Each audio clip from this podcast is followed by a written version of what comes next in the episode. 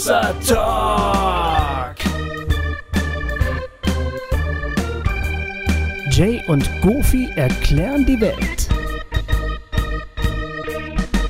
Ihr seid heute Abend bei Hossa Talk live und das ist sehr, sehr schön. Uns freut das total. Wir machen das super gerne, ähm, weil normalerweise sitzen wir entweder beim Goofy oder bei mir zu Hause und nehmen eben vor unserem Mikro unseren Talk aus, auf. Aber es ist natürlich viel schöner, wenn Leute da sind, ähm, die dann vielleicht auch eben rückfragen können. Also ihr könnt gerne einfach zwischendrin reinrufen, ähm, wenn ihr wollt. Äh, und wenn ihr irgendwas anders seht, auch gerne sozusagen. Also wir sind, je kommunikativer das wird, umso schöner, finde ich. Genau. Und ähm, bei der ganzen ähm, Kiste, was passiert denn heute? Worüber redet ihr denn heute? Was, warum seid ihr denn hier? Was habt ihr auf dem Herzen? Wir haben sogar was auf dem Herzen, aber wichtig ist, was euch auf dem Herzen ist. Ähm, denn diese Hossa Talk Lives, ähm, die finden wir immer sehr schön, A, mit euch ins Gespräch zu kommen, mit unseren Hörern äh, ins Gespräch zu kommen und zu hören, was euch bewegt. Und von daher ist wichtig, welche Fragen ihr mitgebracht habt. Genau. Wir, werden, wir wissen also noch gar nicht genau, worüber wir heute sprechen, weil Jupp. ihr uns das vorschlagen werdet. Und ähm, wie das Prozedere genau läuft, erzählen wir euch gleich nochmal ausführlicher, aber vielleicht werden wir erst noch unsere Ansagen los, die wir mitgebracht richtig. haben. Wir haben erst so ein paar technische Sachen, die wir euch gerne mitteilen möchten und dann erzählen wir euch, äh, wie wir das heute Abend gestalten. Ähm, wir möchten gerne darauf hinweisen, dass wir morgen schon wieder die nächste Sendung online haben. Morgen haben wir Eckhard Krause zu Gast, also der war natürlich schon längst zu Gast, die Sendung ist schon längst aufgenommen.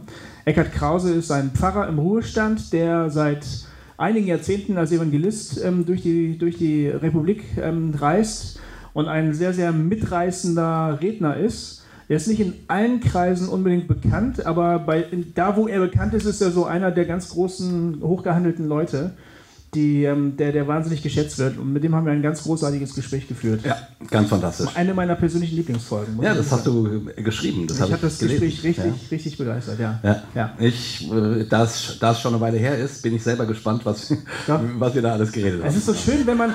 Nee, also weißt du, so ältere Leute, die ähm, echt was erlebt haben und dann so in einer ganz großen Sanftheit so lauter Klopper raushauen, das hat er halt gemacht, ne? Ja, das fand ja. ich ganz, fand, fantastisch. Also das empfehlen wir euch wirklich sehr. Sehr Morgen hörenswert. ab 12 Uhr ist es online.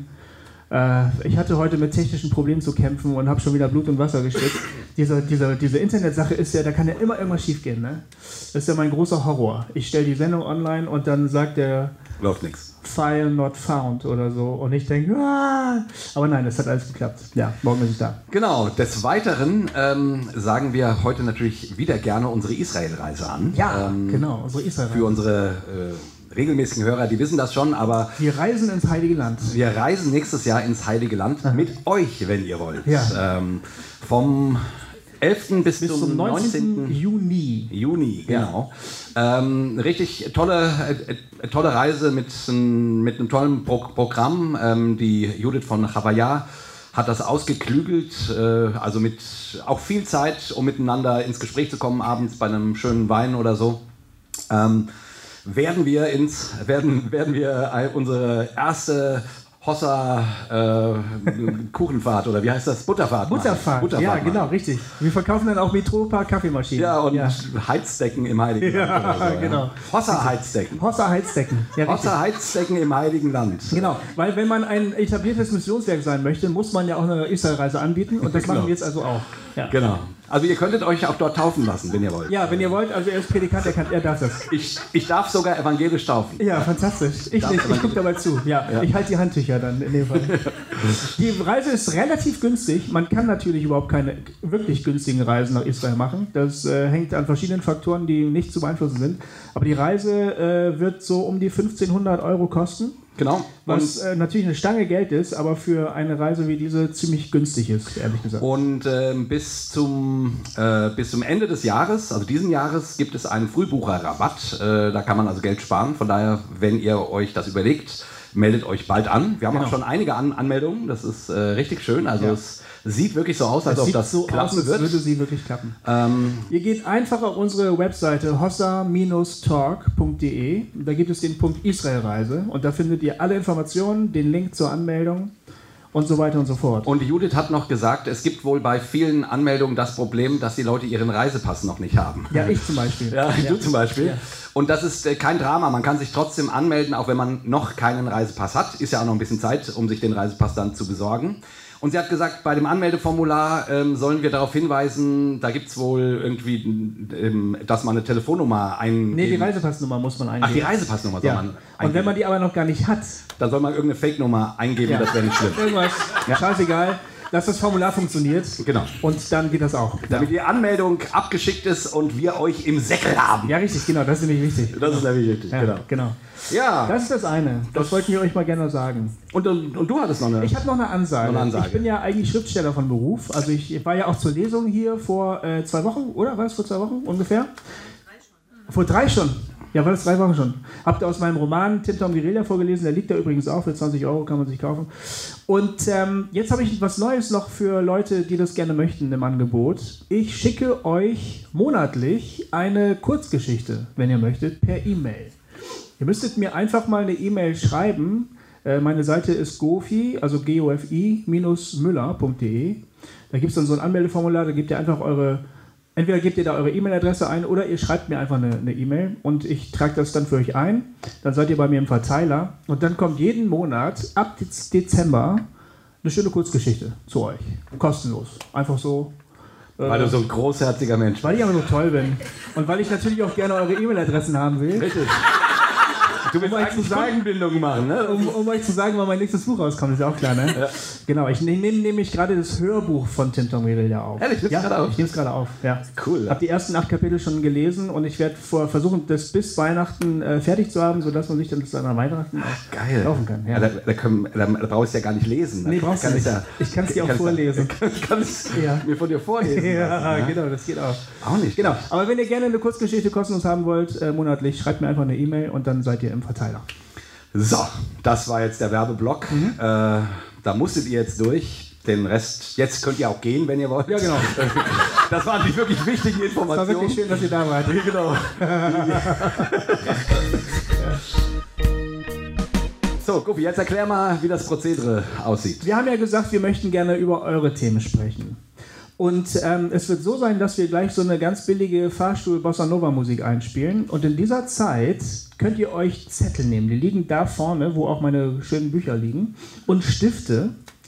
Und auf diese Zettel schreibt ihr eine. Ähm, sag mal, ist es eigentlich heute dein, heute dein Plan, ähm, Ich bin möglichst, möglichst oft auf deine Bücher ich hinzuweisen? bin noch voll in dem Modus, weißt ja. du? Ich, ich komme ja gerade erst von der Tour wieder und ich bin irgendwie noch so im Verkaufmodus.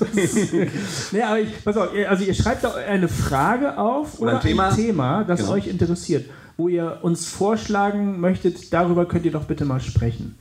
Und diese Zettel sammeln wir alle ein und wir schauen die durch und wir suchen uns vier, fünf Kandidaten, also wir, das schaffen wir, so viele Themen schaffen wir, äh, auf die wir Lust hätten. Genau. Und ähm, die werden wir euch dann vorstellen und sagen, hier, wir haben ein folgendes Thema XYZ. Und wir werden dann äh, von eurem Applaus abhängig machen, äh, welche dieser Themen gewinnen. Habe Genau. ich das richtig erzählt? Oder ich, Ja, ich baue immer Fehler ein. In der Nein, nein, nein, das ist alles richtig. Äh, Also quasi so, so dass wir dann eben eine Handvoll Fragen haben, über die wir dann tatsächlich reden, wenn wir durchkommen, je nachdem. Aber ihr entscheidet, welche von denen ihr am interessantesten findet. Ja, wir stellen euch natürlich mehr vor als vier, weil wir wollen am Ende ja dann vier, fünf so haben. Ne? Genau. So, genau. Aber das hängt natürlich auch davon ab, ob ihr mehr als vier oder fünf aufschreibt. Ja, genau, richtig. Vielleicht schreibt ihr alle dieselbe Frage auf. Ja, Ja, das kann natürlich auch sein. das könnte ja passieren. Das wäre auch super. Trump. Hä? US-Wahl. Prima. Ja. Zum Beispiel. ja, können wir machen. Können wir gerne. Ah, nicht schon wieder. ja, genau. Ähm, also so, so stellen wir uns das vor heute Abend.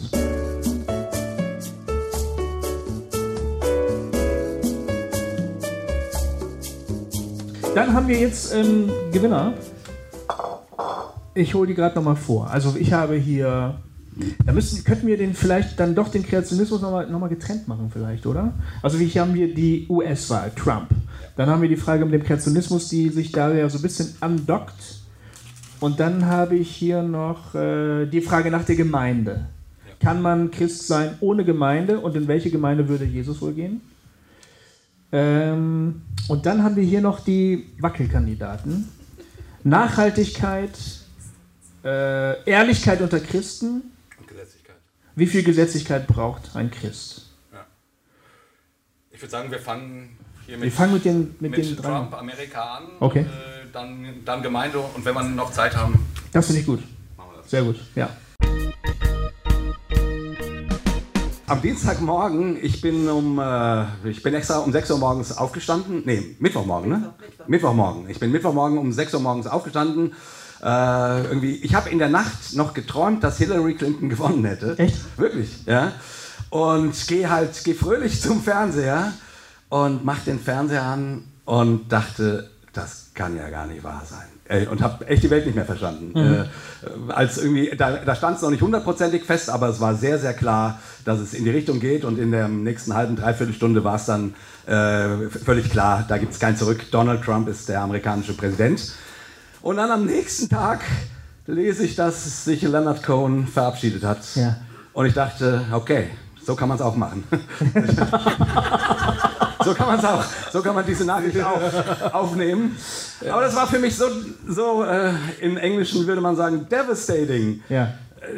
Da kommt ein Verrückter auf den amerikanischen Thron und der, und der, und der, der auf dem Thron der Poesie sitzt, geht. Oh, also ich, ich war diese Woche echt am Arsch. Das hatte ich richtig. Ich war voll am Arsch. Richtig ey. fertig gemacht, Ich habe ne? zwei Tage lang über fast nichts anderes nachgedacht, als was das jetzt bedeutet, dass Donald Trump äh, Präsident geworden ist und Ja. was das für die Christenheit bedeutet, dass 81 Prozent der weißen Evangelikalen Donald Trump gewählt haben. Mhm. Ähm, was das heißt und so weiter. Ich habe tausend Sachen gelesen und gestern war ich mal kurz richtig, richtig depressiv. Ja. ja äh, irgendwann habe ich dich, dich auch ähm, angerufen. Du hast mich angerufen, ja. Ja. Ich spielte gerade Pro Evolution Soccer auf dem Computer und da äh, äh, ruft ja Jay an und möchte gerne mal mit mir über die Wahl reden, weil er so fertig ist. Ja, beseelsorgt werden eigentlich. Ja, und ich konnte gar nicht so schnell. Ich war irgendwie so, ich war gerade noch beim Fußball und äh, ich habe dir, glaube ich, nicht wirklich weitergeholfen. Es tut mir Ja, aber es war schön, deine Stimme zu hören. Das, das hat schon gelangt. Ich sag, was ist denn jetzt? Was ist denn jetzt los? Du hast, glaube ich, mich begrüßt mit den Worten, du mieser Motherfucker, oder? Irgendwie so was. Ja, ich brauchte, ich brauchte einen Schuldigen. Und, äh, und da kamst du mir gerade recht, mein Ja, Freund. da dachte ich, na, das ist ja nur der Jay, macht ja nichts. ja. Ah, ja, ich habe das, ähm, ich, wir sind ja beide schon auch so ein bisschen krisengeschüttelt. Man hört es ja in unseren Gesprächen auch, äh, was wir so alles durchhaben. Und ich nehme diese Dinge mit einer gewissen stoischen Ruhe auf, glaube ich. Ich habe das also im Radio gehört. Meine Frau war völlig fix und fertig. Die war auch, hat ähnlich reagiert wie du. Ja. Ja, und ich habe das im Radio gehört. Ich musste meine Söhne nach Gießen zur Schule fahren und meine Frau nach Grünberg zur Schule fahren. Die arbeiten, also die arbeitet in Grünberg und meine Frau, meine Jungs in Gießen und es schneite und ich fuhr durch das verschneit, durch den sch- verschneiten Vogelsberg. Äh, es war schweinekalt und im Radio hieß es, Donald Trump hat gewonnen und ich, es war mir so, mir lief es einfach nur kalt den Rücken runter und ähm, aber ähm, ich, äh, ich habe mir angewöhnt, auf Krisen nicht mehr so wahnsinnig ähm, ähm, so wahnsinnig hysterisch zu reagieren, sondern einfach nur zu denken, so die Scheiße ist jetzt also auch da. es, ist, äh, es gab zu viel Dreck in meinem Leben. äh, Das, äh, das hat mich dann irgendwann so ein bisschen äh, grundsätzlich rund gemacht. Ja, aber ich habe so gedacht, was, ja, was, was bedeutet das jetzt eigentlich für die Welt? Was bedeutet das politisch? Und warum freuen sich gerade so viele Menschen, die an denselben Gott glauben wie ich, äh, über diese Nachricht? Was ist hier eigentlich los? Also ähm, ein so richtig ähm, das also zu fassen gekriegt habe ich das auch ehrlich gesagt immer noch nicht so wirklich. Ja. Na gut, man, man sieht daran natürlich, dass die, ähm, die, die Deutung von Wirklichkeit äh, im Kontinental, also im, in Amerika, ganz anders aussieht, als sie hier aussieht. Ja, man muss ja mal eine Sache äh, sagen. Ja. Prozentual gesehen haben mehr Leute für Hillary Clinton gestimmt Jo. als für Donald Trump. Ja. Das liegt halt an diesem verrückten Wahlsystem in Amerika, dass ähm, jeder, jeder Bundesstaat, ich weiß nicht, ob ihr das wisst, jeder Bundesstaat hat Wahlleute ähm, und derjenige, der in einem Bundesstaat die Mehrheit gewinnt, bekommt alle Wahlleute zugesprochen. Egal wie knapp der Vorsprung ist. Ähm, äh, wer gewinnt, hat alle. Und dann gibt es eben die großen Flächenstaaten mit einer hohen Einwohnerzahl. die haben viele Wahlleute. Es gibt die kleinen Bundesstaaten mit wenigen Wahlleuten. Und Trump hat äh, eben nun mal vor allem die gewonnen, die ihm viele Wahlleute zugeteilt äh, haben. Ähm, und dasselbe ist ja übrigens auch äh, vor einigen Jahren passiert bei der Wahl, als George W. Bush, glaube ich, zum zweiten Genau. Mal zum Präsidenten Genau, gewählt worden genau. war. Wie hieß sein Gegner nochmal? Äh, das war der Al Gore, oder? Al Gore, genau, richtig. Al Gore war das. Der hatte auch prozentual gesehen mehr Leute, die für ihn gestimmt haben, aber eben mehr, weniger Wahlmänner gewonnen. Genau. Ja, Und jetzt- das verrückte Wahlsystem. Und man muss sagen, Hillary Clinton hat nur knapp mehr. Also das sind, glaube ich, 0,2 Prozent oder so. Das stimmt, ja. Aber sie Ja. hätte insgesamt von der Gesamtwahlbeteiligung mehr Stimmen gehabt. Genau. Nun ist die, ich, nun, ich, ich bin gar kein Hillary Clinton-Fan. Das ist gar nicht mein. Ding. Also ähm, ich, äh, ich irgendwie irgendein Comedian, den, den ich jetzt die Woche gesehen habe, der hat gesagt, ja, alles ist besser als, als Donald Trump. Also es geht überhaupt nicht um die Frage, ob Hil- Hillary Clinton die bessere äh, Kandidatin ist. Er meinte, er hätte auch Lucifer gewählt. Genau, er hätte auch Lucifer gewählt, nur nicht Donald, Nur nicht Donald Trump. Ja, ähm, und naja gut, ob das, ob das vielleicht ein bisschen krass ist oder so, aber also zumindest stellt sich natürlich die Frage, jemand wie, wie Donald Trump, ähm, der sich so sexistisch und rassistisch ähm, geäußert hat und den, äh, den der Ku Klux Klan endorsed hat. Ja. Also der Ku Klux Klan hat, hat, hat seinen Leuten gesagt, wählt Donald Trump. Und genauso die, die gesamten White Supremacy-Leute, also die amerikanischen Nazis, die haben alle ihren Leuten gesagt, wählt Donald Trump. Und da, also, äh, also ich meine, da ist die Richtung irgendwie schon klar, sozusagen. Und was ich einfach überhaupt nicht verstehe, also ich kann verstehen, dass Christen ähm, mit Hillary Clinton nicht können. Das kann ich verstehen. Ja. Ich kann auch verstehen, dass äh, Christen bei manchen Themen sagen, das ist gerade so wichtig, keine Ahnung, die Besetzung von dem Supreme Court oder so. Ähm, also ich glaube nicht, dass alle Christen mit wehenden Fahnen Donald Trump gewählt haben. Das glaube ich nicht. Aber eine ganze Menge äußern sich jetzt ja sehr begeistert äh, darüber, dass er gewonnen hat und so und, äh, und belegen das auch, warum er der bessere Kandidat ist und so weiter.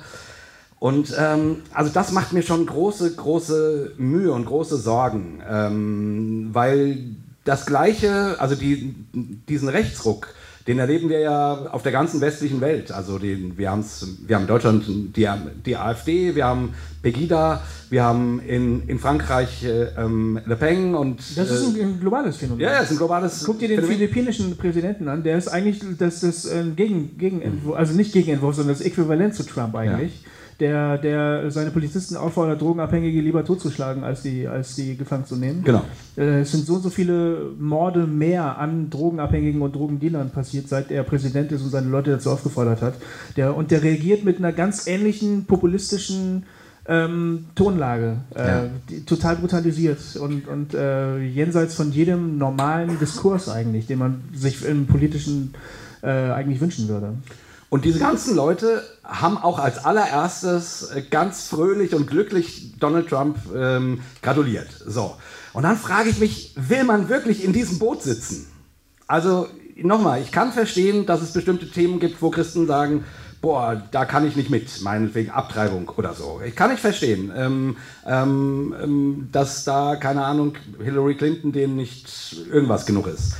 Aber will man wirklich sich mit all diesen, die wir jetzt aufgezählt haben, Leuten in ein Boot setzen und dazu dann sagen, und das kommt noch dazu, also das noch als kleine Vorrede, äh, es gibt auch, auch Prophetien, die äh, Donald Trump als den äh, von Gott ähm, ähm, ähm, gesegneten Kandidaten sehen. Also charismatische Christen, und zwar nicht erst jetzt kurz vor der Wahl, sondern äh, ich habe ich hab mir äh, das extra ähm, gesaved, ich habe das im Sommer irgendwann gefunden, ähm, charismatische Christen, die, die noch lange bevor er sich überhaupt zur Wahl gestellt hat, haben die prophezeit, dass der nächste US US-Präsident Donald Trump sein, sein wird. Ich habe mir das gesaved, um das dann allen meinen Charismatikern unter die Nase zu reiben und sagen, hier, siehst du es, haha, was habt ihr hier wieder für einen Scheiß gemacht? Und jetzt stehe ich da mit dieser Prophetie und denke, ja, jetzt reiben die mir das unter die, die Nase. Ja. Aber ich will nur sagen, also äh, da gibt es und, und, und da klafft unsere Wahrnehmung von Wirklichkeit einfach völlig auseinander. Wir hier, äh, die meisten in, in Deutschland oder auch viele Christen in Deutschland sehen das sehr bedenklich, dass er an die Wahl gekommen ist. In Amerika glauben tatsächlich ganz viele Leute, dass das der Kandidat Gottes ist. Es gibt aber auch im Deutschen äh, Stimmen aus dem konservativeren Lager, die jetzt zur Mäßigung aufrufen. Die, ja. Also Johannes Hartl hat zum Beispiel einen langen Artikel geschrieben, gerade erst, äh, wo er sagt, jetzt soll man doch mal den nicht immer als Rassist und, und Sexisten bezeichnen. Das sind ganz schön schlimme Vorwürfe hat er gesagt. Ja. Er ist nur mal ein Rassist und ein Sexist, da, da kann man ja nichts dran machen. Aber äh, Hartl hat gesagt, nee, das ist nicht in Ordnung, wir müssen jetzt einfach mehr für ihn beten und das jetzt einfach mal so zur Kenntnis nehmen, dass es so ist und aufhören, hier rumzuschäumen und so. Ja, meine, gut, gut. Ich, Mäßigung ist bestimmt nicht schlecht, also ja, es hilft ja auch nichts. Ähm, aber. Ja, ich, ich denke irgendwie, ähm, ich glaube, da ist auch ein Teil was dran. Ne? Also es nutzt auch nichts, wenn wir jetzt alle immer nur schreien, oh wie schrecklich, oh wie schrecklich, oh wie schrecklich. Äh, ich, ich, ich will auch tatsächlich, sage ich einfach mal so, also keine Ahnung, vielleicht erweist er sich ja besser als besserer Präsident, als er im Wahlkampf war, sozusagen. Das könnte ja passieren. Diesen Benefit of a Doubt, also diesen, das will ich ihm gerne eingestehen. Hm. Aber äh, also mir schwant Übles. Also ich habe davor ähm, in dem Sinne, das macht mir große Sorge. Und vor allen Dingen macht es mir eben auch so große Sorge, weil ich irgendwie sehe, dass die, dass die Deutung, äh, wie, wie Gottes Reich verstanden wird, sich hier offenbart, dass die in der Christenheit unglaublich auseinanderklafft. Aber wie kam es denn dazu überhaupt? Also Gut, jetzt ist das Kind in den Brunnen gefallen oder Trump auf den Thron oder so, aber wie kam es denn überhaupt dazu, dass gläubige Menschen gesagt haben, ich möchte gerne, dass das mein Präsident wird? Das verstehe ich ehrlich gesagt nicht. Wie, wie, wie kommt man auf die Nein, Idee? Ich verstehe das schon. Wie, wie, wie, kommt man auf die Idee, dass man das, dass man die, das äh, irgendwie zusammenbringt? Wie? Naja, also der Punkt ist der, die, die amerikanischen Konservativen sagen seit Jahren, seit ganz vielen Jahren, äh, die Welt geht den Bach runter, weil wir, wir wenden uns immer weiter vom Evangelium ab. Ähm, also ne, One Nation Under God, äh, die sagen ja immer, äh, die, äh, die amerikanische Verfassung wäre von Christen geschrieben worden, was gar nicht stimmt, aber nur mal nebenbei erwähnt, das waren Theisten, aber keine Christen. Ähm, egal, aber für die ist das irgendwie klar, ähm, wir wir, also jetzt äh, unter der Obama-Administration ähm, Legali Legalisierung der, der ähm, homosexuellen Ehe, mhm. ganz schrecklich für ganz viele Leute dort. Das ist quasi der, das Zeichen, dass der Satan ins Land eingezogen ist, so ungefähr. Ähm, dann eben die ganze Ab Abtreibungsfrage. Äh, und naja, äh, also wir empfinden hier ja Obama als eigentlich einen ganz guten Präsidenten so. Ne? Ich fand immer, der hat das alles gut gemacht. Auch jetzt finde ich alles, alle Äußerungen von ihm, mit denen kann ich sehr viel anfangen, weil ich das Gefühl habe, boah, das, das ist ein Mann, der hat das Herz am rechten Fleck. Aber es ist ein Liberaler, natürlich. Äh, ich stehe dem politisch auch viel näher. Also ich, ich bin ja einer, der sagt, ja, ich bin für die homosexuellen Ehe. Deswegen verstehe, deswegen gucke ich da natürlich ganz anders drauf. Aber ähm, mir ist schon, ich kann das schon verstehen, dass für die amerikanischen Christen das, was in den letzten 20, 30 Jahren passiert ist, ähm, wirklich ganz, ganz schrecklich ist. So, und jetzt kommt ein Donald Trump, der verspricht, äh, der nächste Supreme Court wird mit einem konservativen Kandidaten besetzt. Ich werde Obamacare rückgängig machen was er jetzt schon wieder zurückgenommen hat übrigens. Ja, macht er dann ähm, lieber doch nicht. Ähm, und Obamacare war, war auch, ein ganz, äh, auch ein ganz wichtiges Thema für die amerikanischen Christen, weil die gesagt haben, das ist Sozialismus. Also all das, was wir hier ganz normal haben mit staatlicher Krankenversicherung, ähm, haben die gesagt, da, das ist, also war auch ganz, ganz schrecklich. Das können wir uns hier gar nicht vorstellen, aber es war für die, für die so. Und äh, er sagt, ich, ich, ich mache das rückgängig, ich kümmere mich darum, dass die homosexuellen Ehe wieder abgeschafft wird äh, ich werde äh, mich um das Abtreibungsthema kümmern und, und so weiter. Und das reicht denen, um jemanden, um einen Rechtspopulisten sozusagen zum Kandidaten Gottes erklären, zu erklären. Die haben also ein anderes Problembewusstsein, oder? Also für die, für die Leute, die ihn gewählt haben und die sich die Christen sind, für die gibt es die Problematik des Rassismus vielleicht gar nicht so stark möglicherweise. Wir, wir hatten mal eine, eine Begegnung, ähm, das ist jetzt allerdings auch schon wieder einige Jahre her. Äh, da hatten wir so eine evangelikale Konferenz in Thailand war das. Ich war da mit dabei und unser Freund Tobias Falk war auch mit dabei. der saß in so einer Arbeitsgruppe mit, ähm, mit Amerikanern, US-Amerikanern, ähm, die alle weiß waren, glaube ich. Und die sollten, wir sollten alle in den Gruppen überlegen, was sind eigentlich so große Themen, die wichtig sind, gesellschaftlich relevante Themen, die wichtig sind. Und die haben gesagt, Abtreibung, Homosexualität, ähm, Ehescheidung. Und dann hat er gesagt, ja, und Rassismus? Und dann haben die gesagt, Rassismus ist schon lange kein Thema mehr bei uns. Also es war vor den ganzen äh, ähm, Cop, ähm, ähm, Polizisten, Polizistenmorden, also Morden den, an, an Schwarzen. an, an Schwarzen und so. Ja. Genau. Und die waren richtig erbost auch. Also die waren eher, wie kannst du sagen, dass äh, bei uns Rassismus ein Problem ist? Also die hatten äh, dafür überhaupt gar kein Problembewusstsein. Das mag vielleicht in gewissen Kreisen immer noch der, der Fall sein. Also Ja, das glaube ich auch, auch sofort. Als äh, jetzt letztes Jahr diese ganze ähm, Black, Black Lives Ja, ja. Matter-Bewegung hochkochte, die ja eben auch angefeuert durch diese, äh, dadurch, dass wesentlich mehr Schwarze von Polizisten umgebracht werden als Weiße und so weiter und so fort und wesentlich mehr Schwarze überhaupt umgebracht werden, ähm, finde ich eine total gute Bewegung, die deutlich macht, äh, das Leben eines Einzelnen zählt. Und da wurde ja sofort eine Gegenbewegung gegründet, die hieß All Lives Matter. Äh, All Life Matters. So. Ja, rum. Ähm, und da kann man natürlich auch erstmal sagen, ja klar, alle, äh, und die haben dann immer gesagt, nein, jetzt nicht nur die Schwarzen nach vorne stellen, alle Leben sind wichtig. Und da kann man sagen, ja, das ist natürlich so. Aber es geht doch gerade darum, darum, darauf aufmerksam zu machen, dass hier eine bestimmte Bevölkerungsgruppe wesentlich mehr zu leiden hat als andere. Ja. Und Menschen mm, wesentlich öfters umkommen, auch durch Polizisten und so weiter, Mhm. als andere. Und das wollten die aber nicht hören. Und da waren auch ganz viele Christen äh, dabei Ja.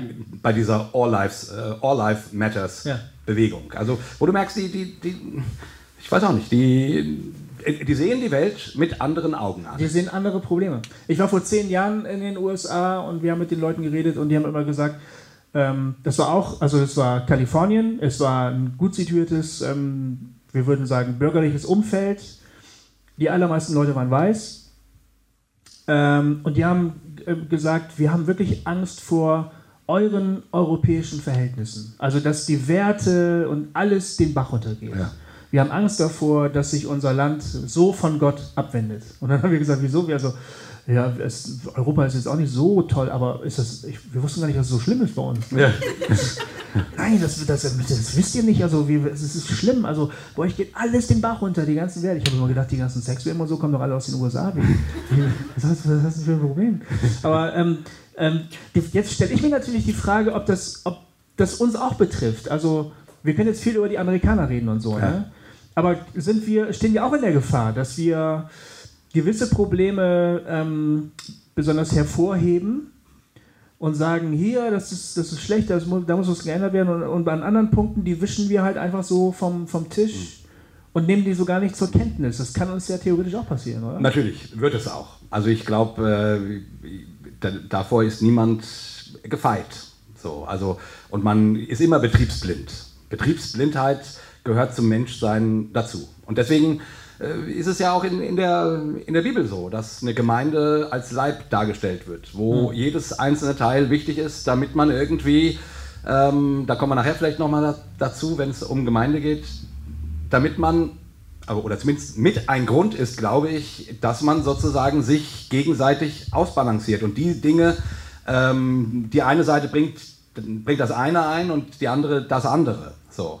Aber natürlich gibt es dann halt einen Diskurs, wenn die einen Christen sagen, wir müssen uns um die Homosexuellen kümmern. Wir können nicht immer nur sagen, die, sind, äh, die, die leben in Sünde und die dürfen nicht und lalala, sondern wir müssen die, äh, wir müssen, die wurden 2000 Jahre lang verfolgt und wir müssen jetzt endlich damit aufhören und in einer pluralistischen Gesellschaft ist es nur legitim, dass die sozusagen heiraten dürfen, ganz egal, ob du es als Sünde siehst oder nicht. Es ist einfach nur fair. So, ähm, gleiches Recht für alle. Und die anderen sagen halt nichts, das geht auf gar keinen Fall, weil wenn du das machst, dann zerstörst du die Ehe äh, und dann geht die Ehe den Bach runter und das ist sozusagen die Grundlage von der Gesellschaft und so weiter und so fort. Dann steht man natürlich, jetzt dieses Thema exemplarisch, man könnte dann andere Themen genauso nehmen, steht man sich gegenüber als Gläubige Ja, und weiß nicht so genau, wie man sich miteinander verständigen soll. Das ist nämlich das Problem. Es geht jetzt, es geht jetzt ein ziemlicher Riss durch die Landschaft der Gläubigen so. Ja. Es gibt ja auch sehr, sehr viele evangelikale und anders äh, sortierte Christen in den USA, die gerade wirklich beschämt und traurig sind. Ja. Und äh, wirklich richtig Trübsal bleiben, äh, blasen, in Depression verfallen und überhaupt nicht wissen, wie sie weitermachen sollen. Weil Trump gewählt wurde. Weil Trump gewählt wurde. Die gibt es ja auch. Ja. Also Leute, die wirklich absolut am Boden zerstört sind, gläubige Menschen, Ja. die sagen, das ist das Schlimmste, was uns anderen passieren kann. Die Ja. evangelikale Welt da drüben ist ja auch genau wie bei uns äh, wirklich doch sehr heterogen. Es gibt ja unglaublich viele Strömungen. Ja. Und wir haben das Problem ja auch, dass wir ähm, bei einzelnen Fragen und so taucht es dann halt immer wieder mal auf. Homosexualität ist natürlich ein ganz, ganz tolles Beispiel, wo sofort die Wogen hochgehen. Aber andere Sachen, äh, überhaupt alles, was mit Sex zu tun hat, ist irgendwie schwierig, scheinbar, äh, sich Ja. darüber zu unterhalten. Aber andere Sachen vielleicht auch. Wir merken ja auch hier in Deutschland oder meinetwegen in Europa, dass wir zwar so ganz grob gesprochen schon alle irgendwie zur selben Familie gehören, aber dass da wirklich sehr, sehr tiefe Gräben äh, sind.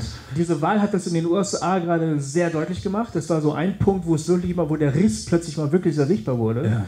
Aber das Problem besteht ja für uns auch. Und die, und die, die, die, die, die Problematik ist, ähm, wie schaffen wir es bei aller Entgeisterung gegenüber dem Verhalten des anderen trotzdem noch im Gespräch zu bleiben? Das ist doch eigentlich der Punkt, oder? Das ist echt die große Frage. Weil wenn Also- wir jetzt aufhören miteinander zu sprechen, wenn wir sagen, ihr habt ja wohl einen Vogel und die haben ja wohl einen Vogel, eindeutig, finde ich, ne? aber wenn wir jetzt sagen, und, aber, und dabei stehen bleiben, ja. ja, dann, dann, dann geht es böse aus. Ja, ich, ich, ich bin mir da nicht mehr so, so ganz sicher. Also ich bin eigentlich ganz deiner Meinung. Ich bin auch immer, ich, ich wünsche mir, äh, ein die, dass man miteinander im Gespräch ist. Und auch, eigentlich wünsche ich, wünsche ich mir, dass man miteinander betet. So, das wird mir schon reichen, sozusagen. Dass man nicht, nicht sagt, du gehörst dazu und du nicht, sondern einfach sagt, ja, okay, wir, wir können das nicht klären, aber jetzt beten wir einfach mal. So, und fertig. Ähm, ähm, das wäre für mich auch schon eine ganze Menge, sozusagen. Aber ähm, ich, ich glaube, die, also das Problem, was ich jetzt auf uns zukommen sehe, für, also jetzt, wir sind ja irgendwie hier ein bisschen auch Sprachrohr von einem, von einem progressiven Christentum, also von Menschen, die sagen, äh, wir, wir deuten das Evangelium nicht mehr eins zu eins so wie äh, der konservative Mainstream in Amerika das tut, sag ich Ja. jetzt mal. Oder der konservative Mainstream aus dem Siegerland. oder, oder so. Ja? Sondern wir, wir lesen die Bibel und kommen zu anderen Ergebnissen und sind von anderen Dingen angesprochen und, äh, und deuten manche Aussagen anders als unsere Vorväter oder so. Und so, und so ist es ja. Oh, da kommt noch jemand. Hallo, Hallo, komm rein, setzt euch. äh, setzt euch und haltet die Fresse. Äh, schön, schön, dass ihr da seid. Ähm, ich glaube, solche Gespräche sind wichtig. Man muss sich auch streiten, finde ich auch. Ähm, und hoffentlich irgendwie einen Punkt finden, wo man einfach miteinander, obwohl man sich nicht versteht und auch nicht alles unterschreibt, was der andere sagt, äh, betet oder sogar besser das Abendmahl feiert. Das wäre für mich so das Schönste. Aber quasi. Fragen werden dadurch ja nicht geklärt. Nee, nee, Fragen werden dadurch nicht ge- erklärt. Deswegen sage ich ja, Streiten gehört auch dazu. Ja. So. Aber, und jetzt kommt mein Punkt, also ähm, ich, wovor ich einfach jetzt echt ein bisschen Schiss habe, ist, äh, ich sehe quasi auf uns zukommen, ähm, dass diese Wahl äh, den Konservat der konservativen Strömung des Christentums unglaublichen Auftrieb geben, geben wird. Die, äh, das, was in den nächsten Jahren aus Amerika zu uns rüberschwappt, prophezeie ich, äh, ist die ganz alte Kiste ähm, mit, den, mit den ganz alten, engen Moralvorstellungen und so weiter und so fort. Ähm, und das macht mir insofern Angst, weil die Amerikaner, was da- das angeht, zumindest im evangelikalen Bereich, schon eine, eine große Deutungsmacht äh, haben. So, einfach, weil, weil da. Könnte, könnte sein. Oder meinst du Könnt, ich bin mir nicht ganz sicher. Ähm, ähm, wir hatten ein ähnliches Problem, äh, als George W. Bush der Präsident war. Ja. Und ähm, viele von uns hier haben gesagt, der Mann ist eine Katastrophe. Wie könnt ihr den unterstützen? Und ähm, viele amerikanische Christen haben auf die Kritik aus Deutschland äh, sehr angepisst reagiert. Dann haben gesagt, was fällt euch überhaupt ein? Äh, wir haben den gewählt und außerdem, das ist nicht euer Bier und so. Ähm, und ich glaube aber mittlerweile sehen die die Amtszeit von George W. doch schon ein bisschen differenzierter im Rückblick irgendwie. Ja. Obwohl er zwei Amtszeiten ja immerhin hatte. Acht Jahre durfte er die Welt verheeren. Leider. Äh, mit der Unterstützung der Evangelikalen. Aber vielleicht passiert ja sowas auch, dass dann irgendwann nach vier Jahren die. Aber das ist wirklich, meine Frau würde sagen, du bist mal wieder viel zu optimistisch. Aber vielleicht, äh, vielleicht haut der ja so daneben, dass die sagen, vielleicht haben wir uns geirrt. Aber das ist wirklich nur eine ja. Traumvorstellung. Gut, das ist auch die eine Seite. Also ich, ich, ähm, ich, ich, sehe halt ein Problem. Ich hatte was ganz Erschreckendes auf, auf Facebook entdeckt. Da entdeckt man ja die schrecklichen Dinge auf Facebook. Da hat ein Freund von uns mit einem Freund von ihm versucht, eine Diskussion anzuzetteln. Denn dieser andere Freund, den ich nicht kenne, ähm, und auch ehrlich gesagt, ich bin froh, dass ich ihn nicht kenne, der hat den Herrn Jesus gepriesen ja. über die Wahl von Trump. Der hat wirklich Halleluja und Preis den Herrn geschrieben, er hat wirklich geschrieben auf Facebook und hat gesagt, das hat der Heilige Geist uns schon vorhergesagt ähm, dass dieser Mann gewinnen würde. Und es ist auch schon tatsächlich äh, seiner Ansicht nach in Jesaja 44 oder 45 irgendwo äh, vorhergesagt worden. Ja. Das ist wirklich der Hammer. Also was da alles steht, ist wirklich stark, wenn man mal genau nachliest und wenn man auch weiß, wie man die Bibel lesen muss. Ja, und, ähm, und dann hat er also den Herrn gepriesen, dass jetzt der Auserwählte Gottes ist, der das böse System endlich äh, beenden wird. Und dann hat er äh, gefragt, bitte erklär es mir, ich will es wirklich verstehen. Dieses Arschloch ist jetzt also der Auserwählte Gottes oder wie soll ich das denn bitte verstehen? Und hat sich eine andere Frau in das Gespräch angeklingt und hat gesagt, und das war der Satz, der äh, mir die Schuhe auszog, das kann man nicht mit der Vernunft beurteilen, das muss man geistig beurteilen. Ja. Das bedeutet, du kannst aufhören zu sprechen. Ja. Du kannst aufhören miteinander zu reden. Das ist entweder sieht man das geistlich oder man sieht halt, es halt nicht, dann ist man halt geistig blind. Entweder hast du Ende, ne? die Erkenntnis, ja. Äh, die Erleuchtung oder du bist halt leider draußen. Genau. So ist es. Und dann kann man halt auch wirklich nicht mehr sprechen. Nee. Dann sagen die, du bist halt blind und ich sage, du bist blöd. Und nee. dann.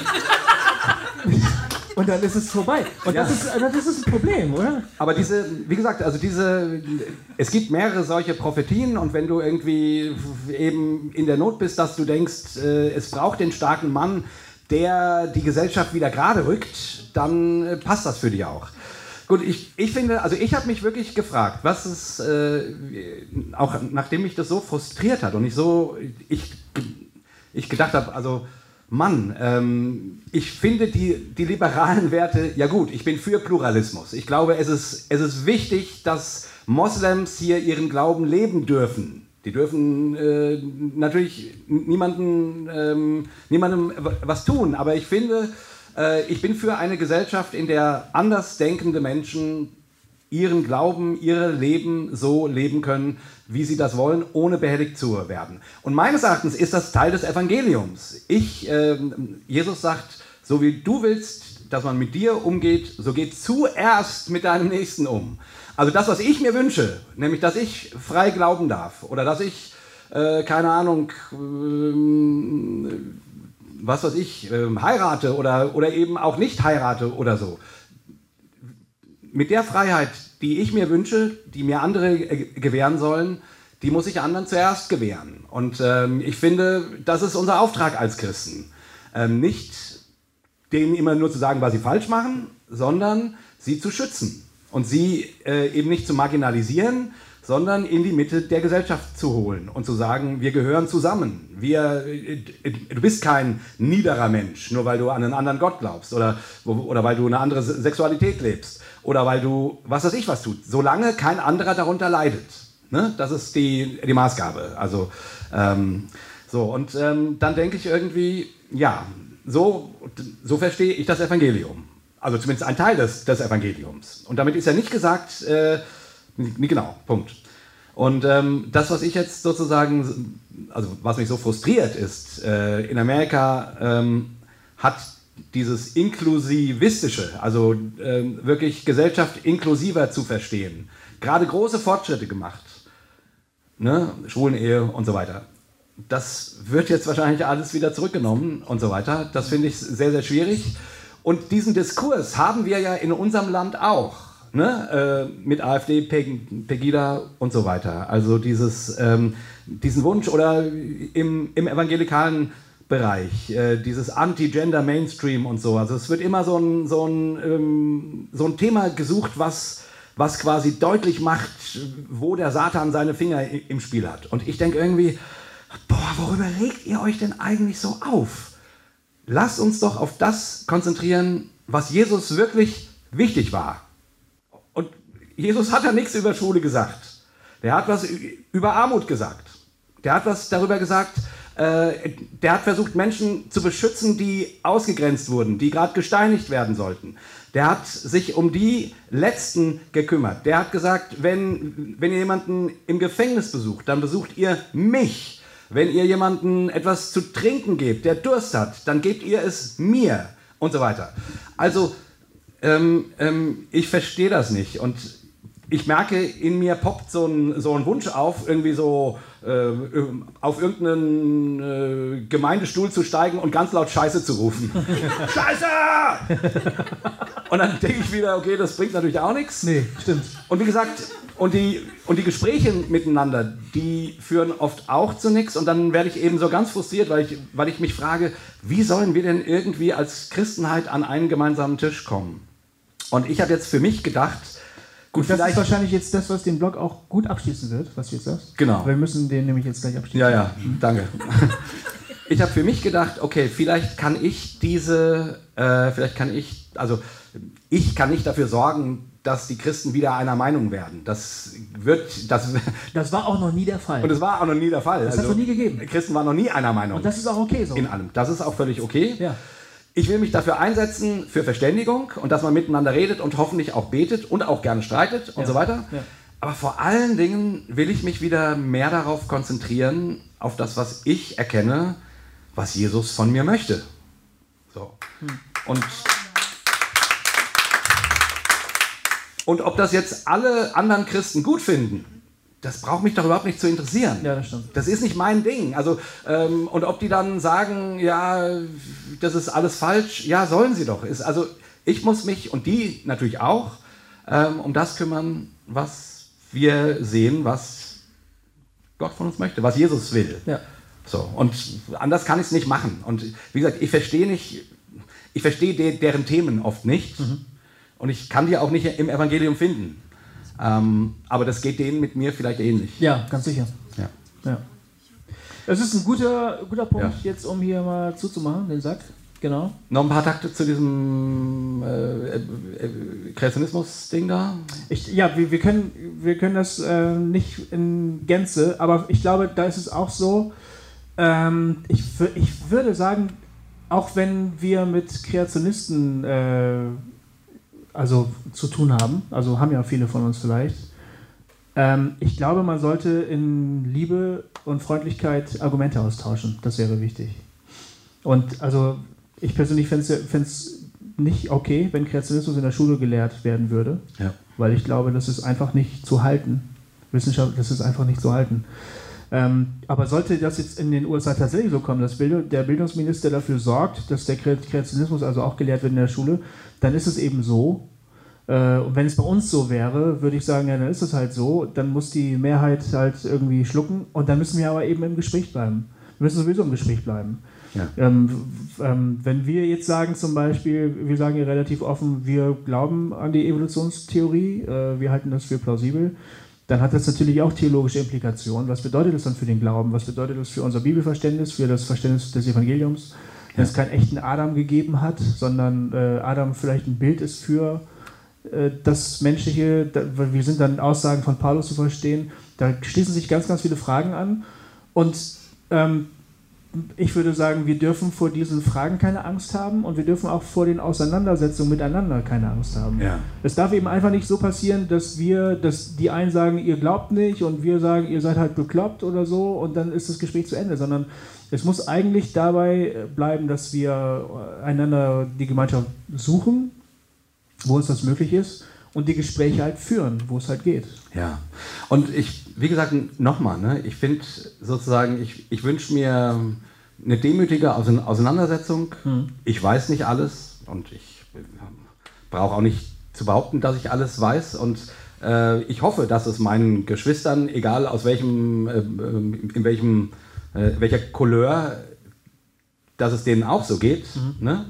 Und dann hat man, finde ich, eigentlich eine Basis, um miteinander ins, ins Gespräch zu kommen. Und, äh, ich finde das, find das cool, wie wir das neulich gemacht haben. Da haben wir mit einem unserer Chefkritiker sozusagen getalkt. Ja. Äh, Holger hat ähm, viele, viele recht fundierte Anfragen an Hossa Talk, an uns, ist ja. in seiner Kritik recht scharf und dann hattest du die geniale Idee, ihn einzuladen, äh, doch mal zu uns zu kommen, dass wir mit ihm sprechen können. Ja. Ich war sehr, sehr skeptisch, muss ich sagen. Ja, ich war auch äh, echt auf Krawall gebürstet. Und ja. so, komm du mir, Mann, du Idiot. Und da war das so ein netter Mensch. Total netter Typ. Wirklich ein super typ. typ. Super Typ. Der hatte einfach scheiß Ansichten, aber ansonsten. nee, und das, das stimmt noch nicht mal. Nee, das stimmt noch nicht mal. Also, er ist echt klug. Er ist echt ein kluger Typ. Ein kluger Mensch. Und, sehr und kluger Mensch. Äh, was er sagt, kann er begründen. Dann sind wir immer noch nicht seiner Meinung. Aber das war auf jeden Fall sehr, sehr gut, ihm zuzuhören. Ja, es war ein, also es war ein toller Talk. Und allein die Tatsache, dass wir uns getroffen haben, dass wir uns begegnet sind, hat irgendwie auch ganz viel von der Spannung rausgenommen, fand ich. Ja. Also wir haben uns genau. Äh, genau. echt sehr, sehr freundschaftlich voneinander verabschiedet und ja. wir freuen uns schon auf seine nächsten Kommentare, die dann halt wieder kommen werden. Aber und das ist ja auch völlig in Ordnung. Ja, das ist völlig in Ordnung. Ich finde, Dissens darf auch sein.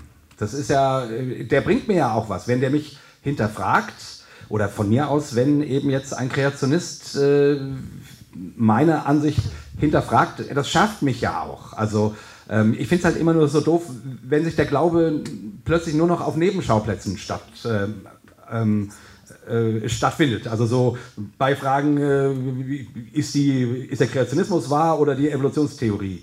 Ähm, keine Ahnung, soll man nun äh, eine Toilette für alle haben oder, oder, oder nicht? Und ich denke mir, worüber, also Jesus hat gesagt, selig sind die Armen, selig sind die Barmherzigen, selig sind die um Frieden und um Gerechtigkeit dürsten.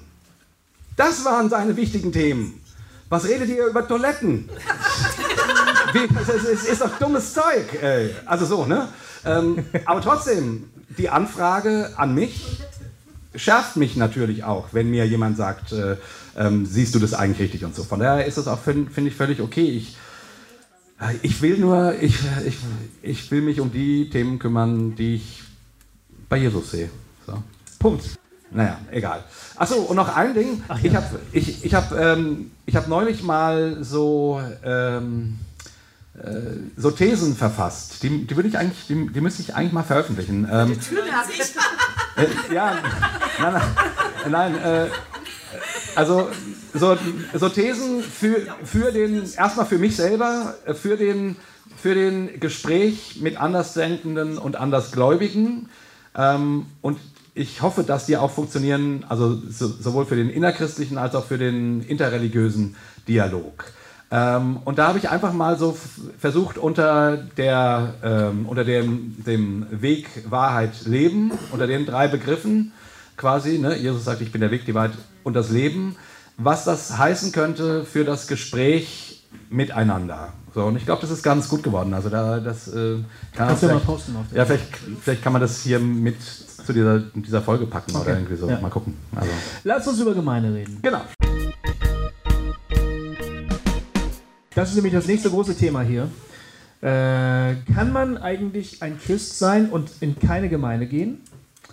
Äh, und gibt es sowas? Äh, also, äh, und, und was ist überhaupt, wie müsste eine Gemeinde eigentlich sein? In welche Gemeinde würde Jesus gehen? In welche Gemeinde würde Jesus In meine natürlich. ist klar. Du hast ja eine. nee, ich habe keine, ich gehe in Du gehst eine, in eine, aber man sagt einer so, ich habe eine Gemeinde. Ja.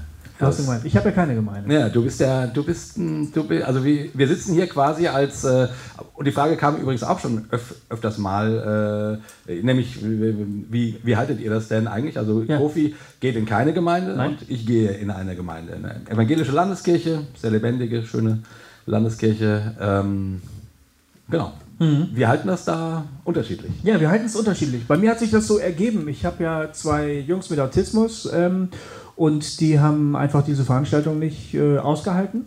Es war für die einfach nicht machbar. Wieso, was ist denn daran lustig?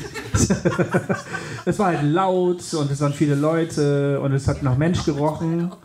Und äh, für Leute mit äh, sehr sensiblen Sinnesorganen ist das halt einfach ein Problem. Ne? Und da wollten Sie nicht mehr unter das Wort kommen? Nein, Nein, ich wollte nicht mehr unter das Wort. Einmal ist der Julian äh, nach vorne gegangen, da ist er noch ganz, äh, war er noch ganz klein. Es wurde gerade Shine Jesus Shine gesungen, ne? Shine Jesus Shine. Da hat er den Gitarristen angebrüllt. Hör auf zu schreien! Hör endlich auf zu schreien! Hat er ihn angebrüllt und dann äh, und das ging dann irgendwann nicht mehr. Ja. Und ähm, und dann ist was Interessantes passiert. Wir sind dann erstmal nicht mehr hingegangen.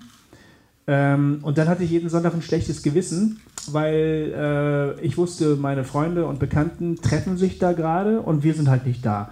In unserer Gemeinde war das nicht so, dass das wahnsinnig doll auffallen würde, wenn mal jemand nicht da war. Ja. Aber so ein paar Leute kenne ich ja und denen fällt das dann ja schon irgendwie auf. Und außerdem hatte ich das auch so eingeimpft bekommen. Also als Kind, ich bin so aufgewachsen, auch äh, kirchlich-christlich aufgewachsen, wir gehen zur Gemeinde.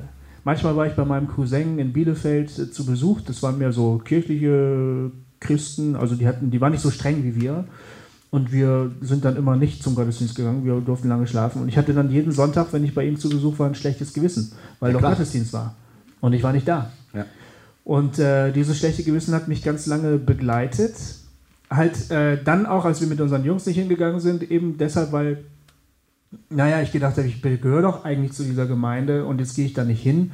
Und der Gottesdienst war halt immer so das definierende Element. Also bist du in einer Gemeinde? Ja, dann bist du auch beim Gottesdienst, weil das ist die Hauptveranstaltung sozusagen. Ja. Alles andere ist ja nur Pillepalle. Das ist so Beiwerk, ne? aber der Gottesdienst, wo wir uns alle treffen, da muss man dann, da war ich ja nie dabei. Und dann irgendwann habe ich mein Herz gefasst und äh, habe eine E-Mail geschrieben und habe uns alle sozusagen ganz freundlich und nett von dieser Gemeinde abgemeldet. Und das war ein wahnsinnig schönes Gefühl. Und dann hatte ich plötzlich sonntags kein schlechtes Gewissen mehr, ja. weil ich mich ja offiziell abgemeldet hatte. Ja. Also kann auch keiner von mir erwarten, dass ich da bin. So, ne? Ja. Und dann habe ich gemerkt, dass ich das mag. also irgendwie kein schlechtes Gewissen mehr zu haben sonntags, mich nicht davon zu schleichen, weil ich ganz genau weiß, dass mich gleich einer anquatscht, ob ich nicht irgendwo mitarbeiten will. Ist ja so. Es ja, fehlen ja immer Mitarbeiter. Ich weiß. Das sind ja wahnsinnige Strukturen, die da am Leben erhalten werden müssen. Das ist ja Wahnsinn, wie viele Teams und Arbeitsbereiche es gibt. Die müssen ja alle am Leben erhalten werden. Das ist ja ein wahnsinniger Mensch, Mensch, Kraftaufwand, Zeitaufwand. Und dann schleicht man sich immer so davon, ja, wir müssen, ich rufe dich an, nee, und so. Und tschick ist man dann weg. Und das hatte ich alles nicht mehr. Und seitdem geht es mir richtig gut. Das ist ein, ist ein geiles Gefühl, ne? ja. Befreiend, oder? Das ist total befreiend. Ja, ja. Ich, Aber ich habe dann natürlich auch äh, sehr darüber nachgedacht. Ähm, ich habe ja, äh, hab ja früher gepredigt. Mhm. Und dann habe ich jungen Menschen gesagt, hör mal zu, wenn du jetzt Christ geworden bist oder Christin, dann brauchst du eine Gemeinde. Ich, ich habe sogar ein Buch geschrieben, da steht das drin. Ehrlich? Ja, ja. Gibt es noch irgendwo. Auf irgendwelchen Ramschtischen. auf irgendwelchen Krabbeltischen. auf irgendwelchen Krabbeltischen gibt es das noch. Da steht es auch drin, braucht man. Ja. Gemeinde wichtig. Mittlerweile glaube ich das nicht mehr. Ja. Hm, okay, ich sag mal, ich bring mal die, weiß ich gar nicht, ob es eine, eine Gegenthese ist. Ähm, Wahrscheinlich nicht. Wahrscheinlich nicht. Ergänzend. Ergänzend. Äh, mal meine Gedanken dazu. Also ich verstehe das super gut, was du gesagt hast. Äh, ich bin ja auch, echt, das war jetzt auch nur Punkt A. Jetzt würde gleich noch Punkt, also B ah. kommen, dann die Fortsetzung. Aber jetzt kommst du erstmal. Jetzt komme ich. Ich erstmal. Also meine Erfahrung war ja, also für mich war es an dem Punkt, wo ich äh, diesen, diesen, diesen furchtbaren Gemeindecrash äh, hatte vor 20 Jahren. Ähm, und da wollte ich eigentlich nirgendwo mehr hingehen. Äh, also ich habe gesagt, ihr könnt mich alle am Arsch lecken. Ich gehe geh gar nicht mehr in irgendeine Kirche. Ich ihr, ihr, seid alle, ihr seid alle scheiße. So. Und äh, der Grund, warum ich nun aber dann doch in der Kirche gelandet bin, ist, dass ich halt dann eine ganze Zeit lang ohne war und mir ging das auch so. Mhm. Sonntags morgens ausschlafen, ey, boah, das war so geil, ey. Alter Schwede. Und ich war ja damals noch, noch in diesen charismatischen Gemeinden, wo die Gottesdienste drei Stunden dauern, ja. drei Stunden und Lobpreis anderthalb so ungefähr. Also ein kleines bisschen, aber wirklich, drei Stunden ist nicht untertrieben, ja. Äh, und sonntags morgens äh, wirklich in diesen drei Stunden, ach, gar Frühstücken und Fernseh gucken und äh, keine Ahnung, Vögeln oder so, ja. Äh, fantastisch! Ja. Ähm, aber irgendwann hat meine Frau damals gesagt, ähm,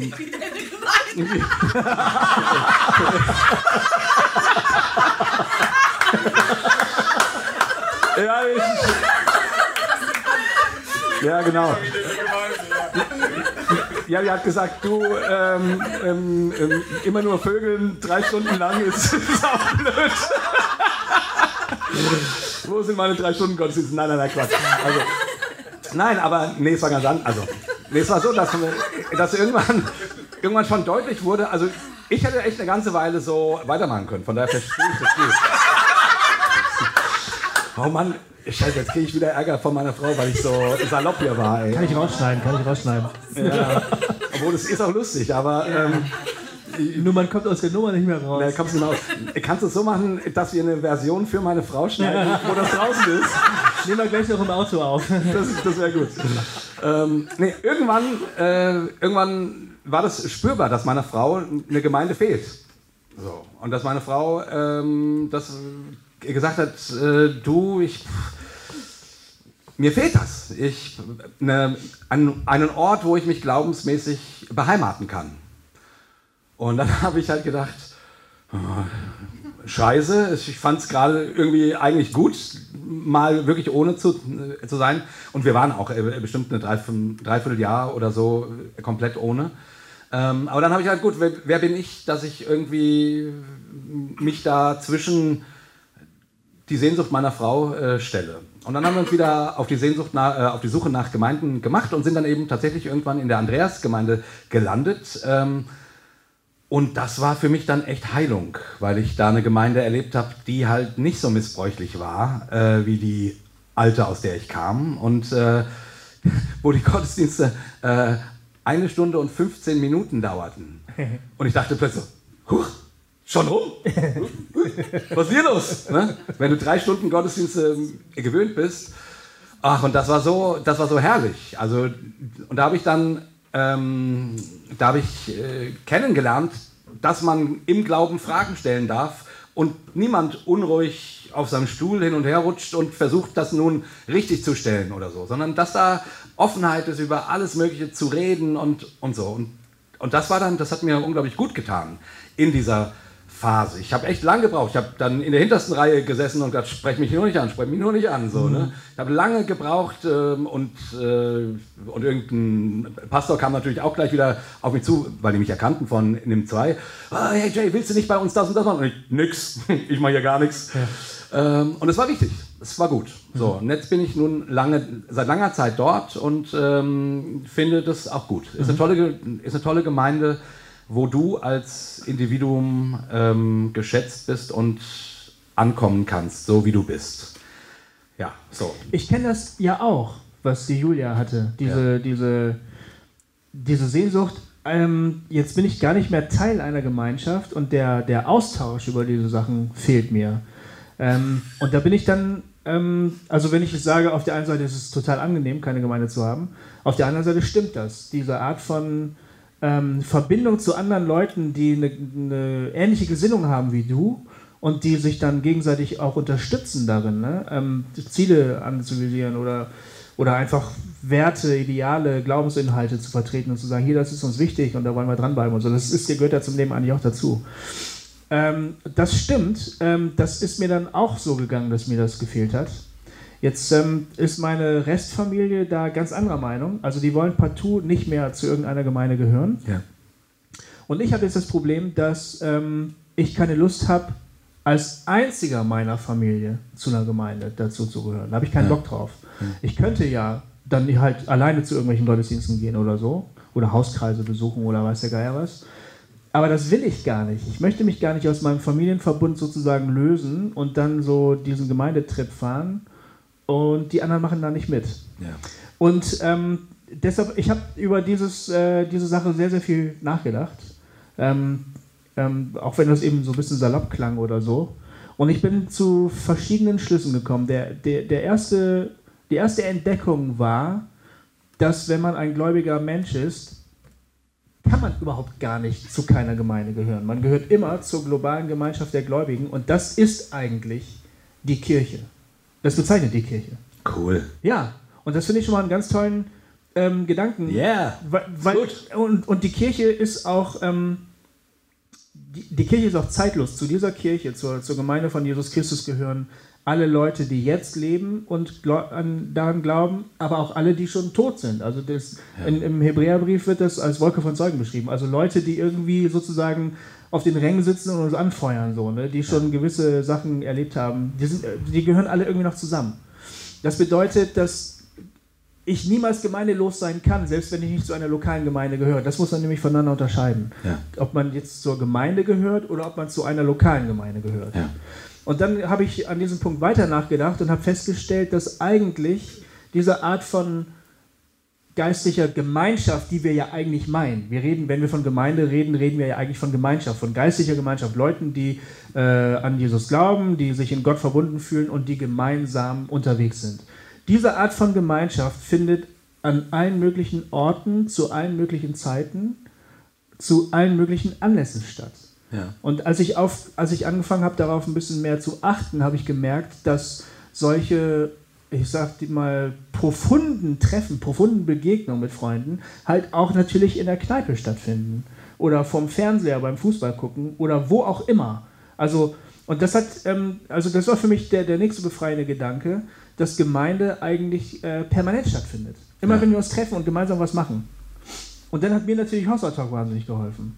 Also als du mit der Idee kamst, wollen wir das machen, habe ich erstmal gesagt, ja, klingt nach einer geilen Idee. Und später erst habe ich dann gemerkt, wie gut mir das tut. Ich bin deine Gemeinde. Du bist meine Gemeinde. und natürlich jetzt mittlerweile auch all die Leute, die Hossa Talk hören und dann mit uns darüber diskutieren. Ja. Ihre Meinung sagen. Oder auch nur sagen, ey, toll, dass ihr das macht. Oder auch scheiße, dass ihr das macht. Ne? Ja. Hört auf, ihr Wichser oder ja. so. Aber das ist ja alles Gemeinde auch. Ähm, und ähm, also so, so hat sich mein Gemeindeverständnis halt, ähm, das ist ein bisschen komplexer geworden und ein bisschen fluider auch. Das war nämlich ein Problem. An diesem Problem habe ich lange rum, rumgedoktert. Ich sage euch das jetzt einfach mal. Also das hat der, mit der Behinderung meiner Söhne zu tun. Ähm, gesellschaftlich ist es so wenn jemand eine Gruppe gründet, ein Verein, ein Kegelclub, ein Schützenverein oder eine Gemeinde, ja, dann baust du halt eine Struktur. Das ist ganz normal. Und dann sagst du, jetzt haben wir hier bestimmte Regeln, wie man sich hier benimmt. Also bitte kommt zu den Versammlungen, das ist ganz wichtig für uns. Ja, bitte stellt die Stühle richtig, bla bla bla, was es da alles gibt. Wir brauchen noch jemanden im Vereinshaus, der hilft beim Ausschank. Alles, was es da so gibt, ne? Ja. In der Gemeinde ja auch. Und dann, ähm, dann gibt es diese Gemeinschaftsstruktur, die, die, die wir alle zusammen gebaut haben. Und die ist nicht flexibel, die ist für jeden gleich gültig. Und jeder Mensch, der dazugehören möchte, muss sich dem anpassen. Der muss eine gewisse Flexibilität an den Tag legen. Das heißt, ich muss Sonntagmorgens aufstehen, obwohl ich gerne liegen bleiben möchte.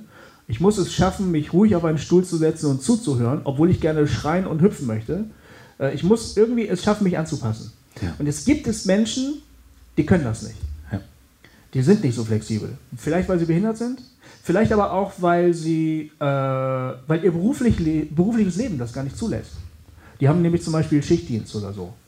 Und ich habe darüber nachgedacht und habe gemerkt, ganz, ganz viele Leute in unserer Gesellschaft haben das Problem, dass sie überhaupt gar nicht so flexibel sind, wie sie eigentlich es sein müssten, um wirklich teilzuhaben an der Gemeinschaft. Ja. Das ist ein Problem. Das ist nicht nur ein Problem für Behinderte, sondern auch ein Problem für alle möglichen anderen Leute. Manager, ne? Wie, was weiß ich, Leute, Künstler, die viel ja. touren, ja. Musiker und so.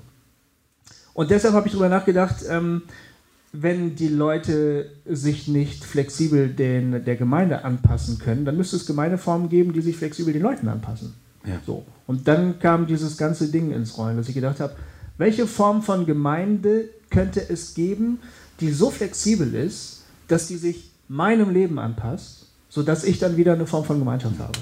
Aber darf ich jetzt trotzdem auch noch mal ein bisschen kritisch nachfragen? Ja. Ähm, also äh, nee, erstmal finde ich das alles total spannend und auch mh, hm, erstmal hm, gut. Aber ist nicht Gemeinde auch, zumindest theoretisch, auch der Ort, wo man sich auch mit Menschen trifft, mit denen man normalerweise eben nichts zu tun hat. Ja. Ähm, Ja, also eben nicht Fußball zusammen guckt oder so, sondern die aus einer ganz anderen Ecke kommen und wo man, über die man sich vielleicht sogar ärgert. Ähm, Ja. ähm, und ist nicht gerade der Gedanke bei christlicher Gemeinde der, okay, man kriegt vielleicht nicht immer alle unter den Hut, aber zumindest kriegt man so unterschiedliche Menschen zusammen, dass man herausgefordert ist, an denen zu wachsen. Ich sag's mal so. Ja, ne? ja, ja. Ähm, in deinem Modell findet das da ja eher nicht statt. Also das fände ich ein bisschen schade, ein bisschen kritisch Mhm. daran, ähm, weil ich das eigentlich wertvoll finde, dass ich in meiner Gemeinde, keine Ahnung, immer auch Leute sehe, wo ich denke, oh Gott, oh Gott, hoffentlich spricht er mich, mich nicht an. so, oder so. Oder äh, es da irgendwelche Leute gibt, die, ähm, keine Ahnung, die stinken oder so. Und Ja. die mich stören Ja. und ich die Nase rümpfen möchte und dann aber herausgefordert bin zu sagen, ja, würde Jesus jetzt die Nase rümpfen? Nö, würde er wahrscheinlich nicht machen. So, ne? Also Ja, so, so diese Ebene. Ja, stimmt, finde ich auch, finde ich auch. Ja. Mach's gut, tschüss. Ciao. Ja, ja, ja, das Ja, sagen wir wir reden auch schon wahnsinnig lange, ne? Ja, muss gleich nach Hause. Wir haben schon 21.17 Uhr. Ja, wir sind auch gleich fertig. Ja. Ähm, du hast recht, das ist wirklich ein Kritikpunkt. Ähm, das muss ich äh, einfach so anerkennen, dass es stimmt. Ich glaube, das Problem ist jetzt, dass die Initiative wieder bei mir liegt. Du hast den Vorteil, dass du zu einer Gemeinschaft gehörst, die dir das ein Stück weit abnimmt. Ja. Die gehören halt auch dazu und da kann man nichts dran ändern. Ihr müsst halt irgendwie miteinander klarkommen. Ja. Wenn ich diese Art von Begegnung haben will, muss ich die initiieren. Dann müssen wir zum Beispiel sagen, hey Holger, lass uns treffen irgendwie. Ja. Oder, oder ähm, ich meine, auch, andere Leute, mit denen wir uns jetzt so zu den Gesprächen treffen zum Beispiel, sind jetzt auch nicht immer unbedingt Leute, wo ich sage, Mensch, mit dir möchte ich wirklich gerne mal ein Bier trinken. Also das sind einfach spannende Leute, aber vielleicht würde ich mir ad hoc jemand anders suchen. Äh, die Initiative liegt jetzt stärker bei mir Hm. und die Gefahr ist groß, dass ich den bequemen Weg gehe und sage, nee, da habe ich jetzt keinen Bock drauf. Hm. Das stimmt. Also ich würde auch irgendwie, ich, mein, die Frage war ja, ne, muss man als Christ in eine Gemeinde gehen? In eine Gemeinde ge gehen? Und dazu würde ich ähnlich wie du sagen, nein. Ich glaube nicht, dass man das muss. Nee, glaube ich auch nicht. Ähm, ich finde auch, die, es gibt verschiedene Definitionen von Gemeinde. So, und da finde ich es auch durchaus, je nachdem, auch in welcher Lebensphase man ist oder Glaubensphase Ja, weil man du, ist. Ähm, man kann ja auch wirklich sagen, dieses Dreivierteljahr ohne Gemeinde für dich, Ja. das war wesentlich. Ja, total. Es wäre für dich das Falscheste gewesen, in eine Gemeinde zu gehen. ja, das war, das hätte ich überhaupt nicht ausgehalten. Eben, ja, genau. Das war gut. Das war eine Lebensphase, die war wichtig. Ganz genau. Kann ja sein, dass es bei mir auch ist. Dass Genau. die Lebensphase irgendwann zu einem Ende kommt und ich sage, ich möchte gerne mich aktiv in eine bestehende Gemeinschaft einbringen, weil das ist jetzt gut für die und gut für mich. Das kann ja sein. Aber was ich sagen wollte, war, die, die, also ich finde es genau richtig zu sagen, es gibt verschiedene Lebensphasen, es gibt verschiedene Glaubensphasen ähm, und es gibt verschiedene Gemeindeformen. Ne? Und wie du das sagst, ein Stammtisch in der Kneipe kann tatsächlich, finde ich, mal eine ganze Zeit lang eine Gemeinde sein. So. Ähm, und ich, was ich mir, glaube ich, wünsche, ist, ähm, ist dass wir Christen ähm, Zellen, äh, Momente in unserem Leben haben, wo, wo wir unseren Glauben miteinander in einer Weise feiern, die, die schön ist. So. Was weißt du denn mit schön? Ja, mit schön meine ich sozusagen, also eben, was ich immer, ich, ich finde diese Gottesdienstfixierung so, so blöd. Also dieses, äh, und das in, in meiner Gemeinde ist es, es ist alles total Gottesdienstfixiert. Wir machen super Gottesdienste für alle möglichen Leute, alles super, aber es ist eine totale Gottesdienstfixierung. Ich, mich stört das. Eigentlich wünsche ich mir lieber irgendwie äh, einen kleinen Kreis, äh, wo man sich von mir aus einmal im Monat nur trifft und miteinander Abendmahl feiert. So. Ähm, ähm, wie gesagt, dann fehlen mir dort unter Umständen auch die Leute, die mich herausfordern und, und so. Also nicht, dass ihr es falsch versteht. Ich, ich liebe meine Gemeinde, aber ähm, ich finde dieses, dieses äh, jetzt klatschen wir alle mal für den Herrn Jesus und singen äh, drei Lieder. Äh, muss das sein? Glaube ich eigentlich nicht. Ich auch nicht. Also es könnte schon ähm, Äh, äh, Das, fluidere Gemeindeformen geben. das brauche ich auch wirklich jetzt mal nicht. Also Aber was ich mir wünsche, ist, gerade von unserer, äh, von der Bewegung, in der wir Teil sind, so dieses, äh, diese progressiven Menschen, die, die sich wünschen, dass sich um die Menschen gekümmert wird, um die sich viele nicht kümmern und so, als Beispiel.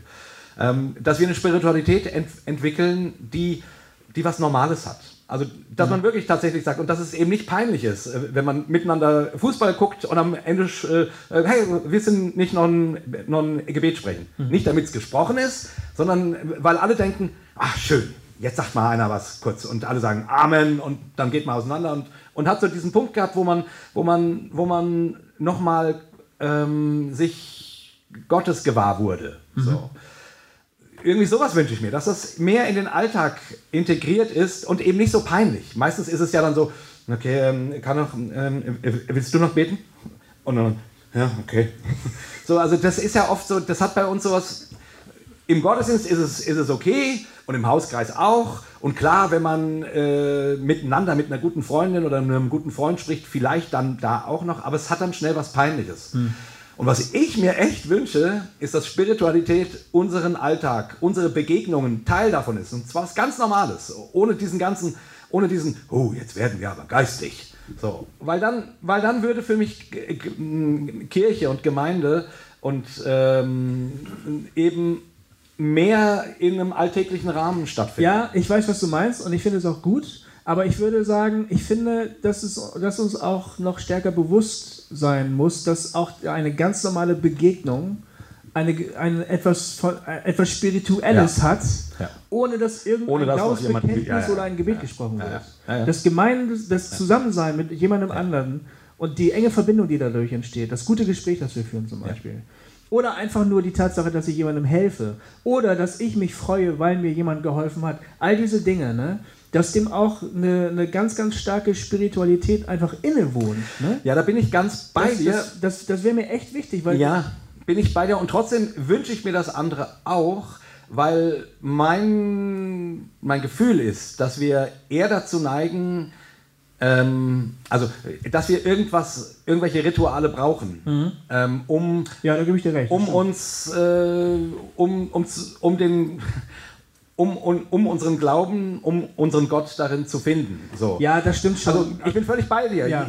Jedes normale Gespräch, also hier unser Talk jetzt, äh, wir müssen jetzt nicht noch ein, noch ein Gebet sprechen, damit, damit es was Geistliches war. Ja. Überhaupt nicht. Ja.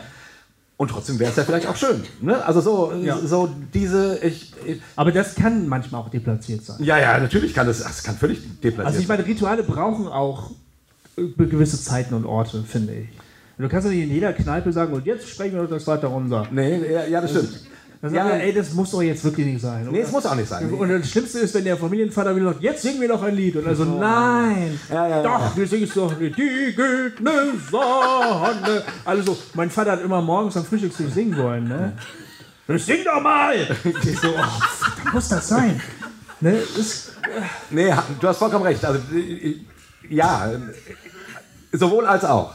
Ja. Ich, ich, ich glaube, wir neigen halt eher dazu, äh, auf der Seite runterzufallen, wo wir irgendwann gar keine Rituale mehr haben. Das stimmt. Und wo wir irgendwann nur noch miteinander Bier trinken und nur noch, manch jetzt im, im, im äh, nicht negativ, sondern wo wir selber keine Orte mehr finden, wo wir, wo wir unseren Glauben und unseren Gott miteinander finden können. Ja, so. Und, da und, und, da, und da wünsche ich mir. Und das fehlt mir als Gemeindeloser. Ja.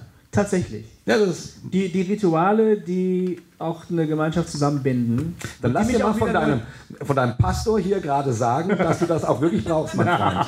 du bist nicht mein Pastor. komm, vorhin hast du gesagt, ich bin deine Gemeinde. nee, ich habe das gesagt. Und so schnell habe ich dich dann hier wieder zack, äh, zack gecasht. Äh. Nee, das ist halt aber tatsächlich das Problem an der Gemeindelosigkeit. Ja, das meine ich ja. Ähm, das will ich auch durchaus problematisieren. Also, äh, das stimmt. Ähm, die, das, ähm, das hat man halt in festen Gemeinschaften, an festen Orten oft. Ja. Äh, und diese Rituale norden dich ja auch wieder ganz neu ein. Also die, ja. die helfen dir, einfach auch mal den Alltag hinter dir zu lassen und zu sagen, jetzt konzentriere dich doch mal wieder auf das, was wirklich wesentlich ist. Das stimmt schon. Ja. Und auch ein Grund, also jetzt möchte ich einfach auch noch mal was dafür sagen, war, warum es auch wirklich gut ist, in eine Gemeinde zu gehen. Mhm. Ne? Ähm, ähm, ist, dass das halt ein Ort ist, wo man sich mal selber unterbricht. So. Das stimmt. Also so der normale Alltag, ja. das ganz normale, was man immer macht ja. und so weiter, wird für diese äh, ein bis drei Stunden einfach mal unterbrochen. Ja. Ähm, und man steht vor Gott und man steht gemeinsam zusammen vor Gott und man äh, und die Möglichkeit ist da, dass man im Leben eine Unterbrechung findet. So, Ja. Das, das finde ich schon gut daran, Ja. In eine Gemeinde zu gehen. Und ich Ja. finde es auch gut daran, an, ähm, aneinander Anteil zu nehmen und miteinander Dinge zu bewegen und so. Aber dafür braucht man nicht unbedingt eine Kirche, das, das sehe ich schon ein. Aber dieser, dieses Gottesdienstliche, ne? ähm, dieses Unterbrechende, das finde ich schon eine starke Qualität von dem, was, Stimmt. was Kirche, was Gemeinde bietet. Stimmt, ja. Genau, und du kannst jetzt noch abschließend noch ein Gebet sprechen. Ja, bitte. Ist Ja, wieso denn eigentlich nicht? Ja. Kann ich gerne machen. Ja, dann äh, während du betest, geht das Körbchen rum. Ach, das ist doch doof. Nee. Nee, der bleibt mal hier. Wieso? Vielleicht geht da mehr rein, wenn wir beten. Oder weniger. Mach mal, ich habe noch einen Gottesdienst heute Nacht. Oh, cool. So, oh, oh, du musst da, ja, ich, Alles klar. wir müssen das Zur hin. Arbeit. Äh, Dreieiniger Gott, wir danken dir für die Zeit hier, für das Miteinanderreden, für, das, für die schönen Fragen aus dem Publikum. Wir danken dir dafür, da- dafür, dass wir auf dem Weg sein können und dir begegnen, so wie du bist, Vater, Sohn, Heiliger Geist. Und dass du uns immer wieder überraschst und unterbrichst. Und die ganzen Fragen, die uns durch den Kopf gehen, wie das zwischen Evangelikalen und Progressiven ist, wie das mit einem Herrn, Herrn Trump äh, werden wird, wie wir unsere, unsere eigene Spiritualität leben. All das können wir jetzt nicht abschließend klären, sondern legen das in deine Hände. Beten für den Herrn Trump, dass du ihn segnest und ihm Weisheit gibst für die Aufgaben, die vor ihm stehen. Ja, und gib uns eine gute Nacht. Amen. Amen. Vielen Dank, dass ihr da wart. Es war sehr, sehr schön mit euch. Vielen Dank für die schöne Zeit mit euch. Und äh, hört unsere Podcasts. Hossa Talk. Jay und Goofy erklären die Welt.